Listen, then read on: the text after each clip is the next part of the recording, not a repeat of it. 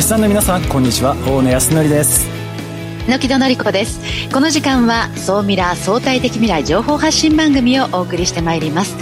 ニュースや情報をもとに仮説を立て予測することが可能な相対的未来につながるヒント総ミラをリスナーの皆さんにいち早くお届けしていく情報番組です。パーソナリティは大野康則さんです。よろしくお願いいたします。よろしくお願いします。えそして日本能率協会総合研究所マーケティングデータバンクエグゼクティブフェロ菊池健二さんです。はい、えー、こんにちは菊池健二です。今日もよろしくお願いします、えー、今日もですねヨーロッパの急成長企業を先週に続いてお届けしたいと思います。よろしくお願いします。さあそして本日未来コンパスゲストはこの方です。損保ケア株式会社代表取締役社長 COO 鷲見隆光さんです。鷲見さんよろしくお願いいたします。はい、えー、よろしくお願いいたしますあの介護の未来そしてひいては日本をこう変えていくかもしれない損保ケアがこれから何をしようとしているのかその辺後半たっぷりお話をお聞きしたいなと思っております。この番組は YouTube でも配信しています。YouTube はラジオ日経の番組サイトからご覧いただけます。こちらもぜひチェックしてください。それでは番組スタートです。この番組は日本能率協会総合研究所あつらえの提供でお送りします。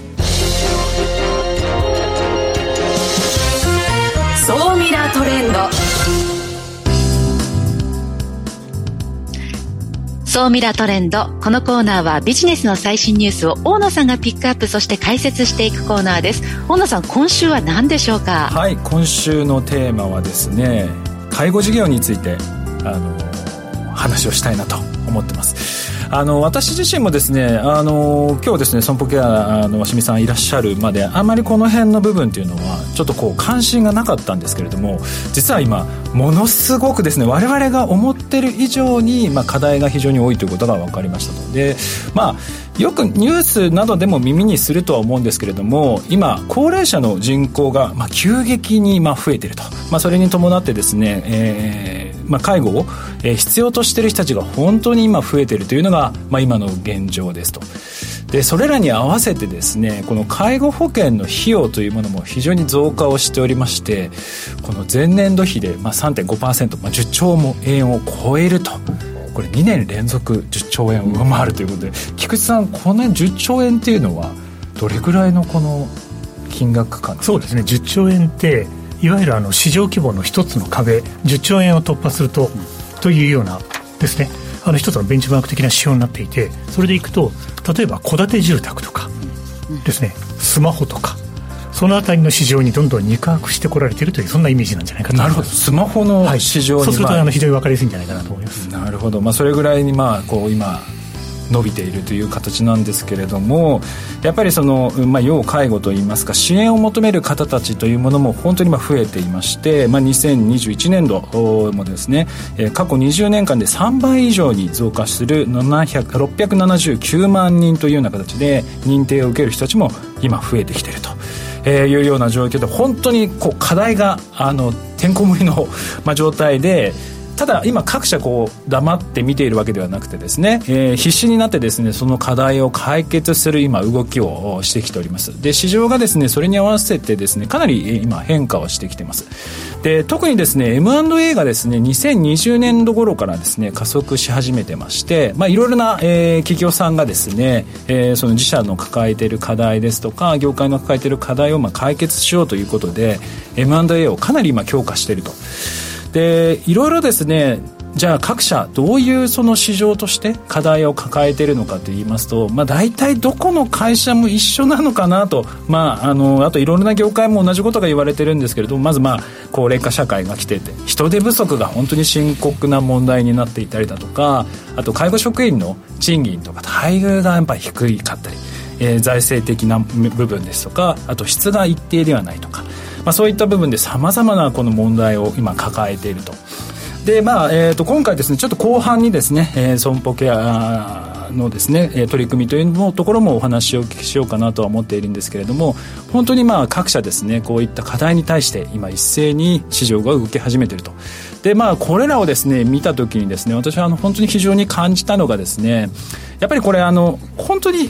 1社だけでもう解決できる問題ではないというふうに思ってましてやっぱり国ですとか地域そしていろいろな企業今までやったことのないですね。いろいろなその IT 系の企業もそうですしさまざまな企業が本当に一体となってやっていかないとなかなかその解決していかない問題かなというふうに思ってますのでちょっとですねあのリスナーの皆さんも多分私もそうでしたけれどもその介護ですとかこういう福祉の領域関心を持っていただくとですね逆にまた新しいチャンスビジネスっていうのが広がっていくんじゃないかなというふうに今日感じてですねあのこのニュースっていうのをちょっとお伝えさせていただきました。大野さんが先ほどやはり M&A が加速しているというお話があってやっぱりどこかと一緒になることによってその業界の解決課題を解決していくことにつながるので今まで介護領域ではなかった業種の方も、こう新たな分野にこう自分たちの会社が取り組まれる可能性があるっていうことですよね。そうですねでやっぱりここをもっとそのいろいろな企業どんどんチャレンジして異業種が入ってくるとやっぱり新しいものっていうのが生まれてくる可能性が非常に高いのでやっぱり今までとはちょっと違うことをやっていかないとなかなかねこう新しいことをこうやっていくっていうのは難しいかなと思ってますのでぜひ皆さんもですねそういったところチャレンジしていただければなと思います。はい、ここまでは総ミラートレンドでした。一旦 CM です相対的未来情報発信総ミラ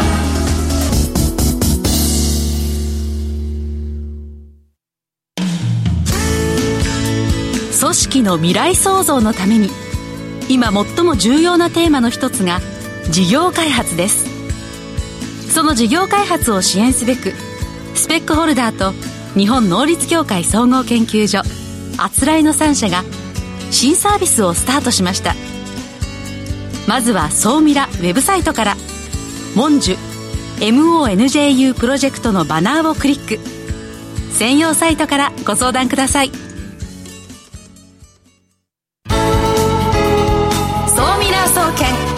えて菊池所長最新データから未来がわかる、総ミラ総研、教えて菊池所長のコーナーです。菊池さん、今週もよろしくお願いいたします。はい、えー、よろしくお願いします。はい。ではね、では進めてまいりましょうか。今日もですね、総ミラ総研は先週に続いて、ヨーロッパの急成長企業、先週実は予告してまして、何社か注目の会社をご紹介しますと申し上げていたんで、せっかくなのでお話をしようかなと思います。で、今回のデータもですね、まあ、前回もご紹介してますので、簡単にいきますと、えー、イギリスのフィナンシャル・タイムズがですね、毎年、ヨーロッパにおける急成長企業ランキング、すごいです。1000社。1000社のランキングを発表しています。えー、リスナーの皆さんはですね、ソーミラフリー、ミラフリークの皆さんは噛んでしまいましたけど、FT1000、フィナンシャル・タイムズ1000、で、EU と、あの、そんな言葉で検索いただくとすぐ見つかると思います。で、今回のこのランキングの中でですね、えー、上位の15社っていうのを先週もご紹介したんですけども、注目の会社がいろいろあるので、15社の中から何社かピックアップして、この時間では紹介します。まずですね、先週ちょっとだけ話題になった第6位。GT クラシックカーズ。フランスの会社です。まさに榎戸さんが今いらっしゃるフランスにある会社なんですけど、この、D、GT クラシックカーズという会社は、うん、ポルシェの中古車を売って大儲けしてる会社です。ポルシェポルシェの中古車。はい。どうなんですかね、エンゼルスの大谷選手が乗ってるからなんですかね、まあ まあそれはちょっとわからないところがありますけど、まあ、いずれにしても、ポルシェの中古車を、そのライセンスを取って販売してですね、急成長してる。だからあれですよね、ある程度、富裕層の方と、あるいは車が大好きな方で、やっぱり、ポルシェを手に入れたいという方をがっちりとターゲッティング戦略をしてお客さんにしていると、調べたらそこで大儲けをしているというのが分かります。そのデジタル的とか AI とか、そういうものではなく、どちらかというと、ブランディングとかた、絞った展開をされてお客さんの分析はおそらくデジタルを徹底的に使っていると思うんですけども、ホームページを見ても、雰囲気を見ても、なるほどと、クラシックカーだと、ああ、面白いねということでですね、えホームページを見ていただいても分かりますけど、ポルシェ、ポルシェという言葉がいっぱい出てくるんで。なるほど。え結構この会社面白いかもしれないです。これがまず1社目。はい。えー、ではですね、えー、ちょっとですね、YouTube をご覧の皆様にはページが変わるんですけども、総ミラ的注目企業ということで、残り2社、ささっとご紹介したいなと思います。やっぱり1位の会社を取り上げないわけにはいかないので、トリプルドットスタジオ。トリプルドットスタジオというロンドンにある会社なんですけど、リスナーの皆さん、この会社の名前はよーく覚えておかれた方がいいと思います。実は、あの、メタバースもしっかり、世の中デジタル化がどんどん進む中で、パズルのゲームとか、ソリティアとか、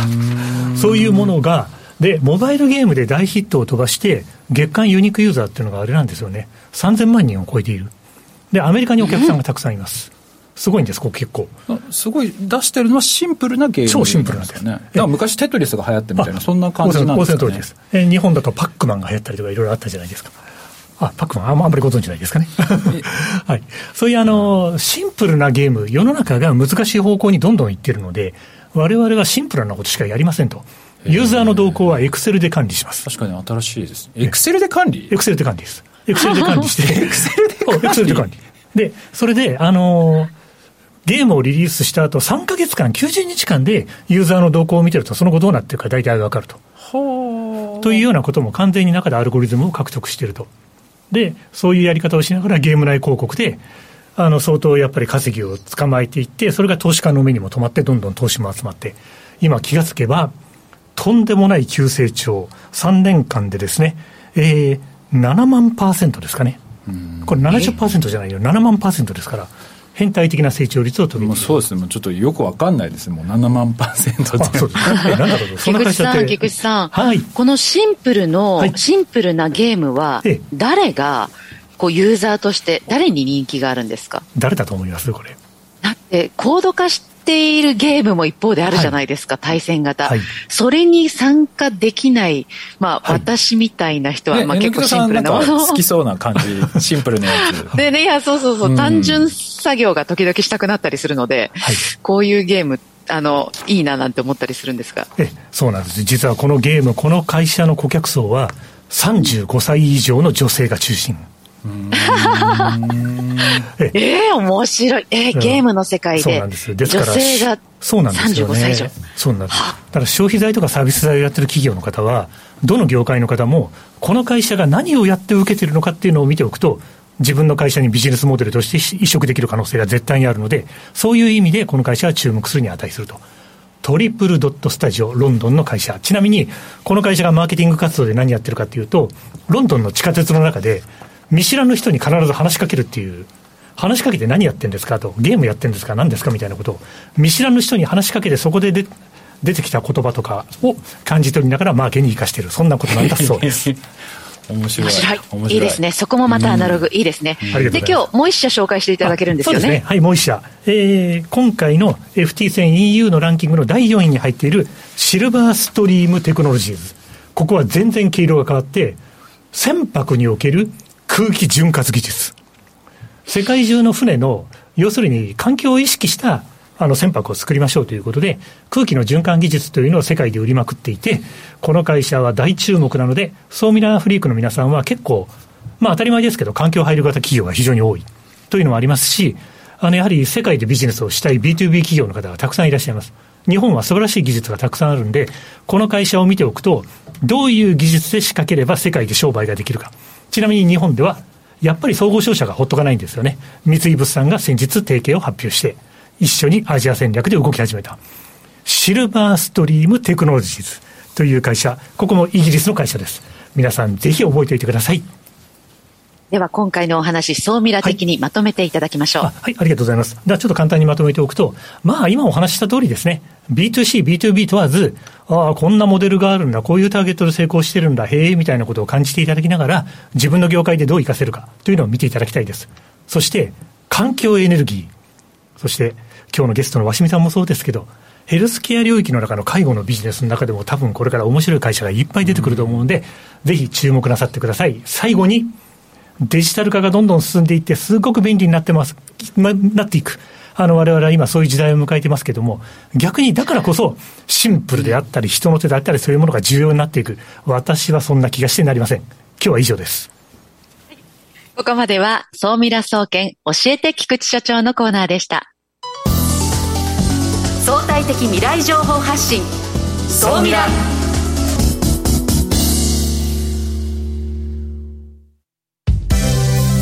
ここで JMA システムズグループのあつらいからのお知らせです。ウェルネス経営にもっとワクワクを。企業のウェルネス経営を強力にサポートするウェルネスエール。ウェルネスエールは従業員の健康管理をアプリで行う法人向けサービスです。健康管理をチームで楽しみ意欲的に参加する。だから続く。新しいウェルネス経営の形をウェルネスエールが提供します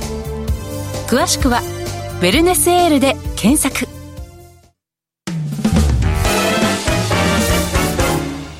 未来コンパス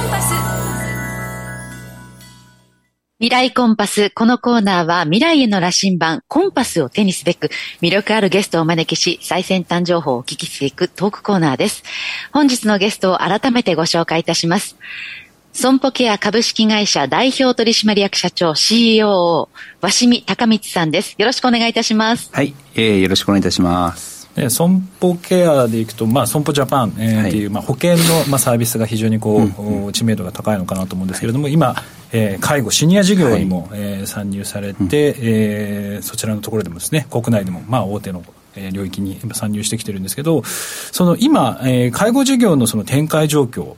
はどういったところで、今どういう活動で、あと具体的にどれくらいにこうシェアを広げられてるんでしょう？か。はい、あありがとうございます。えーと、我々の会社はあの介護の中でもその在宅から施設まで、まあ、全てを揃えたフルラインナップで、えー、やっておりまして全国で今25都道府県。で、まあ、居室数でいうと2万8500室で、まあ、介護付きホームが322のさつきが146の在宅が570事業所という形で、えー、まあ先ほど言ったように在宅から施設までをご利用者さんとこでもできるような体制も取っているという状況でございます。なるほど、はい、フルラインナップで今その介護事業をまあ展開されていると、はい、でまあ、そんな、えーまあ、介護業界をですね、うん、牽引されている損保ケアなんですけれども、えー、鷲見さんは昨年4月からですね、はい、えー、社長に、えー、はい、新しく就任されまして、それからこう会社をこう、うん、どのようにこう、変えていこうと、どういうふうにこう成し遂げたいのか、なんか新しい目標みたいなものはどういったものを立ち上げたんですか？はいありがとうございます。あの私は実は損保が介護を立ち上げる時の先発メンバーで実は現今から4年前にですね3年間介護の仕事をしてましたんでまた戻ってきたんですけども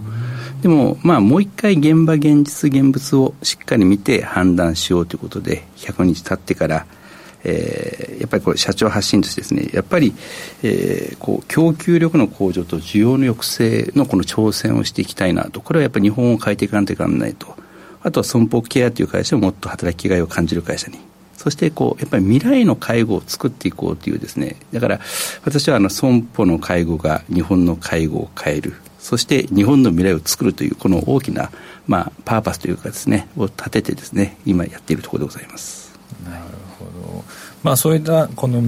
未来をね、えー、の介護を作る、えー、というところを今掲げられてやられていると思うんですけれども今業界全体でまあかなり、まあ、先ほどもねお話ししましたけれども、はい、いろんな課題を抱えていて、まあ、その中でも私自身がこうこの辺りが課題が大きいのかなと思っているのが、やっぱり人手不足の問題ですとか、あと質医療の質介護の質の問題ですとか、あと賃金ですね、この3つがやっぱり非常にこう今大きな問題になっているのかなと思うんですけれどもこの辺りのその課題解決に向けて、どういう今動きをされているんでしょうか？はい、あありがとうございます。まさにあのまずその我々がその未来の介護ということをまあ作っていこうということで、これはあの先ほど、まあ、おっしゃっていたようにこう生産性を上げながら、まあ、品質も伴うというかこの両方を追っていかなきゃいけないので、え、これを、え、人は人にしかできない介護をやろうと。だから例えばテクノロジーに任せるところは任せて人は人にしかできない。そしてあと、え、データを使ったえー、見える介護を見える化して仕組み化してそして予測する介護ができないかということに、えー、チャレンジを始めて、えー、当社は今年度からそれを本格的に取り組み始めたというところでございますね。なるほど見える化データ化、というところにまあ非常に力を入れられていると。なんか具体的にはどどういったものそうですね。あの介護のデータっていうのは、まあ、我々も一人の人から約600のデータが取れるって、まあ、我々の会社の中であるんですけども、まあ、バイタルデータとか、まあ、薬のデータとか体重とか、まあ、いろいろあるんですけどもそのデータを、まあ、一つにまとめて、えー、それをこうその人の状況を見える化してですねえー、やるっていうのが一番大きいかなということでそれに、まあ、あのパランティアっていうあのアメリカの会社と、えー、2020年に損保ホールディングスが、えー、一緒になり提供しましたんですね。そこから今一緒になってやってるところですね、はい、菊池さんからするとこの介護の市場っていうのはどのように映られてるんですか？あもうこれはあれですね。日本の成長産業の中でも、うん、あのかなり本命視されるヘルスケア分野の中でも大きなマーケット、うん、であのまあ、課題感は先ほどからお話出ている通りいくつかあるんですけれども、まあ、成長市場市場という観点でいくと、潜在的な需要も含めて、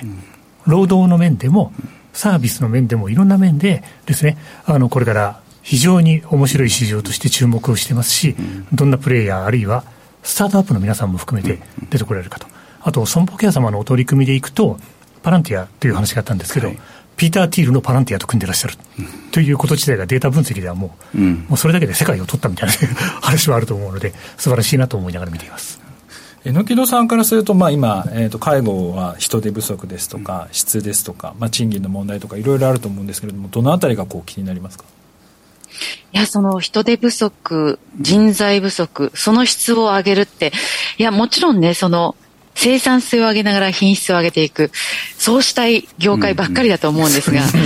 や、例えば、え、人材不足はどんなふうに解決ができるのか、ちょっと教えていただけますか、鷲見さん。あはい。えー、っと、私もまあ、まあ、これが答えじゃないかもしれませんけども、まあ、一つのものだけでは答えは出ないと思ってまして、まあ、一つはやっぱりさっき言ったこうテクノロジーを使うっていうのはあると思うんですよね。例えばあの睡眠センサーとかで、まあ、寝てるか起きてるか体調がいいか悪いかというデータも取れますしそしたらやっぱりあとは、えー、シニア人材の方よく高齢者の方が65って言いますけどじゃなくて、まあ、まだまだ働ける方には働いていただく。そしてやっぱりまあ女性活躍といいますかやっぱりあのもし、えー、その方々がもっとこう社会で働いてくれたらいいという、まあ、あとはまあ、これがまあ難しいけど、まあ、外国の方が日本で来て働いて多分この4つぐらいをですね組み合わせていかないと多分こう2040年にも69万人の介護職が足りないと言われてますしもう今の時点でも22万人ぐらい足りないと言われてますのでこれを解決していかないともう日本はこう介護難民といいますかもうみんなが大変なことになるというふうに思ってます。ね。あの、睡眠センサーってすごいなと思いましたけど、はい、あの、予測する介護というお話も先ほどは清水さんからありました。はいはい、あの、心拍の異常とかそういうことも、あの、データに現れてくるので、あ、この方もしかしたら風邪をひくかもしれない、病気になるかもしれない。だからその前にケアをして、ならない介護ということにこう手を差し伸べることもできるようになるわけですよね。おっしゃるとですね、あの一人一人のですね予測する介護スコアが出てですね過去のデータからこの人は今100点満点中何点でこういう傾向があるので先に栄養のあの食事をしてもらおうとか歩けなくなる可能性もあるから先にこうやった訓練をやろうとかこういうふうにがもう最後の完成形ですねそこまでいけば。ね、夜、やはりその介護士さんが夜回りもしなければいけないということもかなり負担になっていましたけれども、寝てるか起きてるかっていうのはそうしたデータでわかるようになってくると、実際にこう人材をいいところに配置することができるっていうのは、まあテクノロジーの活用と人の活用ってこう、相反するものではなくて、こう本当に一緒になっていくべきなんだなっていうのを今お話を聞いていて感じていました。そうですよね。で、あと、あの、これってって国内だけではなくデータが溜まってくるとこれ海外も展開可能ですよね、おっしゃるとですね。あの日本がやっぱりこの高齢化社会が世界により早くなってますのでまあ、我々ができたものをこの、まあ、もちろん日本国内の皆さんであるとか介護事業者さんとかあと海外にまあ輸出できるような形になればあのこの世界の介護の問題も解決できるんじゃないかなというふうには思ってます。そうですよね。だから今その保険制度でいくと、日本が多分一番進んでいる領域なのかなと思うんですけれども、この辺のこの DX の部分でいくと、日本は今、どうなんですか、進んでる方そうそうですね、やはりあのまずこの高齢化社会が日本が一番早くなってますので、うん、そのために日本が一番この難しい問題にどこの国よりも先になったので多分進んでる方だというふうに私は認識してますね。だからそういう意味で言うとここでまあ集めてきたデータというものはまあ、しっかりとこう蓄積されたデータをうまく活用すれば海外にでも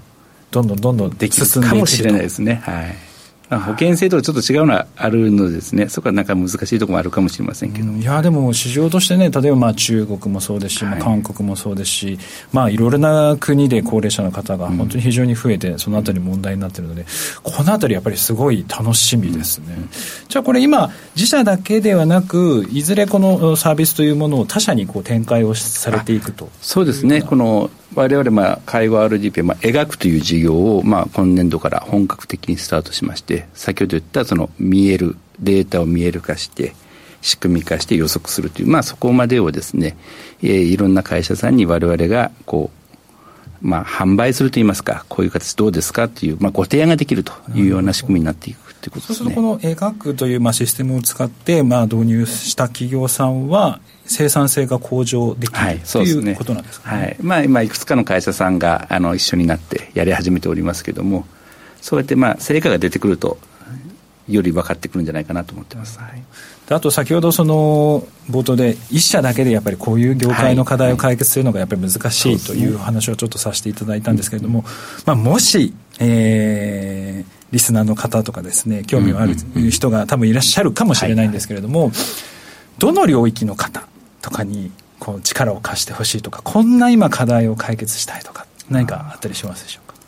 そうですね。やっぱり、えー、我々このこう私はやっぱりこうやっぱりその三大欲求といいますか人の三大欲求というのは、やっぱ外出することと食事とお風呂この入浴だと思ってますんでそこの領域とでも介護の中で一番大変なのはこう排泄のところなんで、うん、多分この辺の領域の方々のお力をもっと今から借りていけばもっと良くなっていくんじゃないかなと思ってますね。ありがとうございました。本日は日本の介護業界におけるさまざまな課題ですとか、まあ、損保ケアの取り組みについてお話をお聞きいたしました、えー、損保ケア株式会社代表取締役社長 COO の鷲見隆光さんにお越しいただきました。ありがとうございました。ありがとうございましたここまでは未来コンパスのコーナーでした。はい。今の木戸さんは今どちらにいらっしゃるんですか？まあねフランスでいうと南フランスなんですが結構ニースとかマルセイユよりはあの北に上がっていて結構山の中グルノーブルという町町村にいますね。結構あの今日このラジオの出演の前に走ってきたんですがあの牛とか馬とかあのちらほら見えるような田舎町です。なんかいやあのちゃんとあれなんですね。そんな田舎道でも w i f i というか、通信大丈夫なんですよね。それは大丈夫になってるんですね、ね、はい、世界は変わってきましたね。もう世界中からもう中継できるようになって本当に ねみんなで本当に世界中からすごい時代になりました、ね、ラジオ発信するってできるようになって本当にすごいなと思いました。また来週楽しみにしております。榎田さん菊さん今週もありがとうございました。ありがとうございました。ありがとうございました。この番組は日本能率協会総合研究所あつらいの提供でお送りしました。